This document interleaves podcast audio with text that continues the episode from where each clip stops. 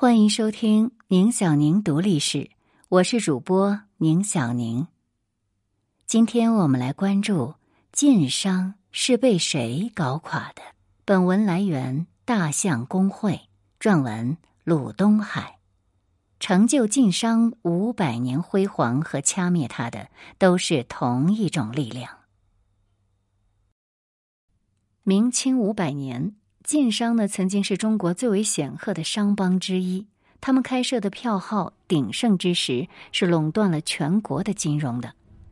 晋商在清代的辉煌，还一度制造了一种奇特的地图炮。康熙南巡的时候，就跟人感慨说：“朕经过吴越州郡，查看他们的市场商业区，多是山西来的商人，本地商人很少。”这应该是因为山西人勤俭节约、积蓄致富，南方人贪图奢靡，有一分钱就花一分钱。而今天以晋商为题材的影视作品出过好几部，走红的也不止一部。但是有点奇怪的是，电视剧里的晋商总是梳着辫子、穿着长袍，他们的影响力始终是留在清朝。似乎一到二十世纪，这帮显赫一时的商人就突然间消失不见了。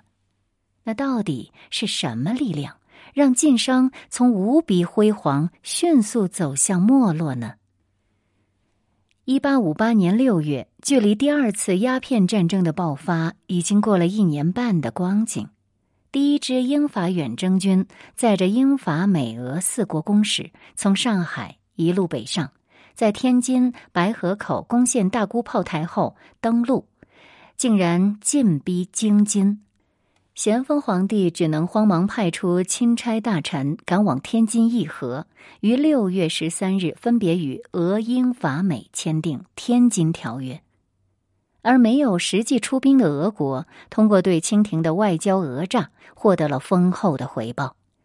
根据中俄《天津条约》及三年后签订的中俄陆路通商章程，俄罗斯商人可以不受限制的进入大清通商，同时享受一系列关税减免。从此呢，开始大规模入主中俄贸易。因为俄罗斯商人的大举进入而遭受冲击的，首当其冲就是晋商。在此之前，晋商是长期垄断了中俄茶叶贸易。从武夷山到恰克图运送茶叶贸易，一直都是山西商人最重要的利润来源。而他们对茶叶贸易路线的垄断，很大程度呢，正是源于朝廷对外商的严格限制。在被迫开放之前，清政府只允许俄罗斯商队每三年一次，每次不超过二百人进入北京进行贸易。所以，俄罗斯人如果希望喝到中国的茶叶，只能由中国商人千里迢迢运往边境，再转手俄罗斯商人运往俄罗斯本土地区。雪上加霜的是，为了剿灭太平天国，从咸丰三年开始，清政府开始征收厘金。一开始呢，这个厘金还只是百分之一的商业税，而且只是权宜之计。可是后来，随着清廷财政的不断恶化，厘金不仅没有随着战争结束而撤财，反而是越收越多，从最初的百分之一逐步提高到百分之十，甚至是百分之二十，还大量增设厘卡。举凡一切贫富人民，由出生到死亡日用所需之物，无一不在克征之列。山西这一省。从光绪元年（一八七五年）到光绪十九年（一八九三年），每年厘金收入由九万两上升到二十二万两。对于山西商人最为重要的茶叶贸易，从湖北汉口到张家口，一路要经过六十三个厘金分卡。那么贩运茶叶算下来，要比俄罗斯商人多付十倍的厘金。对于晋商来说，在茶叶贸易方面已经无法和俄罗斯商人竞争了。想要生存下来，就必须另寻他路。正是这一时期，最著名的山西票号就迎来了快速增长时期。让余秋雨老师抱愧赞叹的晋商金融业，其实只是山西商人被赶出了茶叶贸易之后，不得已而为之的转型升级。最早的山西票号一般认为是创建于一八二三年的日升昌，然而山西票号真正的大规模扩张，还需要等到太平天国时期。在同治元年之前，全国范围内约有十五家山西票号，其余地区还没有办票号的。而仅同治元年这一年，就有七家山西票号开张。从此呢，一直到一八八零年代，山西票号一直垄断着全国的金融业。晚清山西票号业务的大规模兴起，和清政府汇兑官款的新政策是离不开关系的。长期以来，大清中央政府向地方收税都是采用现银装壳、委派押解的方式运往京师。各个地方如果私自改换运银的方式，就会受到严厉的处罚。然而，随着太平天国相继占领南京、苏杭等江南地区，同时捻军呢又在安徽、山东一带作乱。南方诸省押解银两到京师的通路就这样被断绝了，不得已，清廷只能够允许地方政府以票号汇兑的方式上缴钱粮。那么，从广东省开始，福建、浙江、湖南、湖北、四川、江西等省以及各个海关都逐步改用票号汇兑的方式借送官饷。地方政府之所以热衷于利用票号汇兑，那么，很大程度上是由于地方收入困难、财政亏空，要想按期上缴钱粮，就不得不向票号来借垫。以闽粤地方政府和海关为例，票号垫款占汇享总数的百分之四十左右，部分年份呢甚至占了百分之百。所以，山西票号就这样在和官府的紧密合作下，迎来了爆发式的成长。他们实际上成为了大清财政系统的重要组成部分。汇兑官款业务呢，给山西票号带来了可观的盈利，因为大部分官款的汇费都比商业汇费要高了许多倍。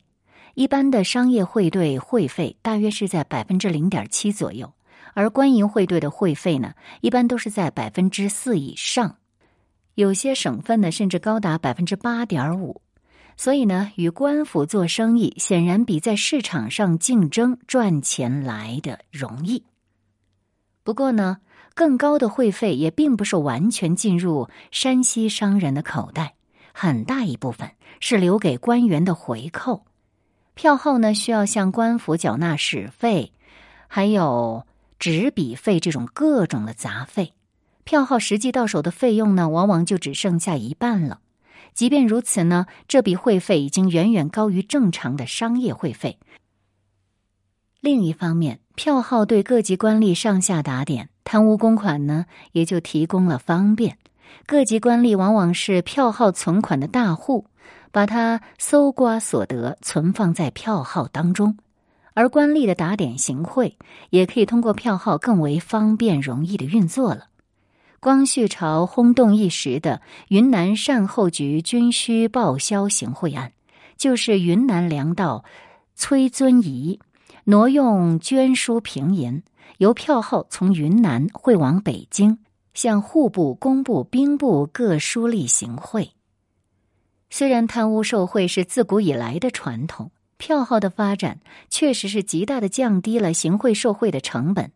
晚清讽刺小说如《官场现形记》《二十年目睹之怪现状》，都将票号列为了讽刺的对象。依附官府势力发财，对山西商人来说并不陌生。早在明代洪武时期，晋商就开始与官府大力合作了。由于大明西线边关防御军队的后勤供给困难，明太祖就设立了开中制。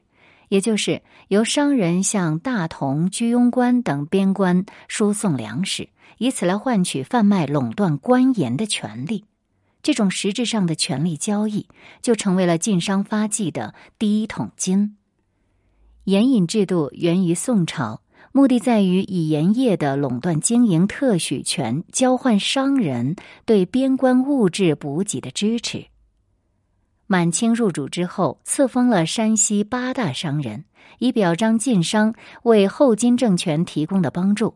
那不管是有意还是无意，山西商人在明末战争中的功绩得到了清政府的肯定。并在之后对准噶尔等一系列的战争中，不断的为清廷效力，承担了为一线部队补给军粮的任务。作为回报，他们获得了深度参与官方垄断的盐铁买卖的特许权，进行独占性的商业活动，与官府共舞，在享受权力带来的好处同时，也要付出相应的代价。因为当官府需要用钱的时候，商人们就需要自觉的表达自己的爱国热情。比如，在内忧外患的咸丰一朝，清廷大开捐书意图，山西商人纷纷用银两捐纳各种官衔。在咸丰二年（一八五二年）一年中，全国捐书白银二百二十四万两，其中山西商人就捐书了一百六十万两。占了一大半，而在咸丰三年，又连续发出五次谕令，以山西较各省上称富裕为由，要求山西商人继续捐书。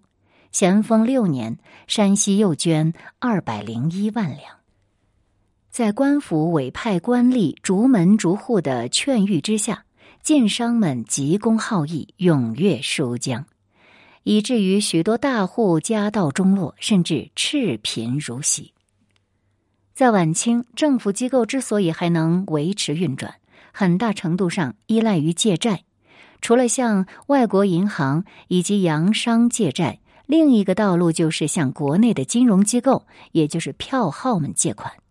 以左宗棠西征借款为例，左宗棠西征期间，除了向洋人借债，另一个重要借款来源就是山西票号。左宗棠通过转运局向各地票号共借款八百八十万两以上，支付利息约五十万两。票号借款与洋商借款一起，成功的帮助左宗棠完成了收复新疆的大业。光绪二十年（一八九四年），为了筹集甲午战争经费，户部想要效仿向西洋银行借债的方式，向国内商人借款。史称西借商款，各地票号向户部借银一百数十万两。光绪二十四年，朝廷又打着似乎四万万之众，不难借一二万万之款的主意，发行了名为“招信股票”的公债，票号则被户部招信局指定为公债的承销机构。此后呢，户部就不断向票号借款。据报载，到宣统三年（一九一一年），清廷已欠各票号超过七百万两。到了一九零零年庚子事变，慈禧太后西狩山西，随行有北京大量高官与王公贵族，嗅觉灵敏的山西商人自然不会放过这一能够近距离巴结讨好权力中心的机会。例如，大德通总经理高玉。就提前从随行大员、内阁学士桂月亭那里得到了慈禧的详细行程，并得以提前安排慈禧一行的食宿招待，为西太后的西行筹集经费。对于其他仓皇逃跑、缺衣少食的王公贵族，山西票号也尽力接济。即使许多票号的账本都已经在战乱当中遗失了，他们对北京官员的提款要求也是有求必应。大德通呢，既是乔家大院中乔家开办的票号，也是极少数幸存下来、一直活到一九五一年的票号之一。山西票号的努力没有白费，不仅在太后西狩期间，清廷下令全国的金饷都汇往山西票号，之后的辛丑赔款本息也规定由各省将摊派金额汇往票号，再由票号统一交付外国银行。因此呢，山西票号在庚子之乱中虽然有不少店铺毁于战火，但是没有一家倒闭，反而到达了发展的最高峰。按照票号分号的数量计算，一八八零年代，全国共有分号一百九十四个。到了清末最后十年，分号数量达到了四百七十五个。然而，巅峰的到来也伴随着隐患。一九零四年成立的户部银行，在一九零八年改名大清银行，这是清末新政的产物之一。很显然，清政府已经意识到银行业的巨大利润，就开始有国有银行的身份进入市场。对于票号而言，这就是一个可怕的竞争对手，因为大清银行不仅在市场上挑战票号的地位，接过了本属于晋商的汇兑精响的事业，还有更额外的手段来确保自身的优势。同样是放款后债务人破产清算，大清银行往往能够凭借特权优先确保自身贷款的回收。而票号呢，只能分到剩余资产。于是，日升昌的老板就哀叹道：“大清银行固是朝廷之商务，商民亦系皇上之子民，所属不同，求利无益，何分比重此轻？”即将欠大清银行之款悉数清还，而欠商民之债，何得每两以一钱一分八厘了结也？似此重轻不均，实难忍受。真正敲响山西票号业丧钟的是清政府的倒台。武昌起义后，清政府对票号的大笔欠款无法清偿。一九一一年十一月。经过袁世凯内阁同意，清廷还打算向各票号借款五百万两。然而，各票号在两次会议商讨之后，以清廷之前已经向各票号借款七百万两尚未归还为由，拒绝了此项贷款。显然，借给清政府的七百万坏账是不可能要回来了。随着政治靠山的倒台，票号的信誉遭遇巨大危机，各地出现挤兑风潮。票号开始大规模倒闭，到一九一三年末，山西帮二十四家票号中已有五家倒闭，包括天下第一票号日升昌。至一九二一年，只有四家幸存，随后基本退出了金融市场。少数晋商通过中俄贸易在俄国购置资产，实现了资产转移，但是也并不能躲开厄运。随着十月革命一声炮响。在俄国的晋商的货币就变为废纸，财产被全部充公，甚至性命不保。蒙古一度是晋商最为兴旺的地区，但这里的晋商也没能逃脱惨痛的宿命。在外蒙由俄国策动独立后，俄国人对当地富裕的华商进行了系统性的洗劫。据《大公报》记载。车臣汉蒙各旗所有之商号四五百家，强半被俄匪抢劫；各旗之商人已知却被抢害者三十余人。万元长四人，世泰荣铺长被匪开膛破火，被钉树上而死。晋商原先在蒙古掌握的商业领域，也由俄国国企尽数夺走。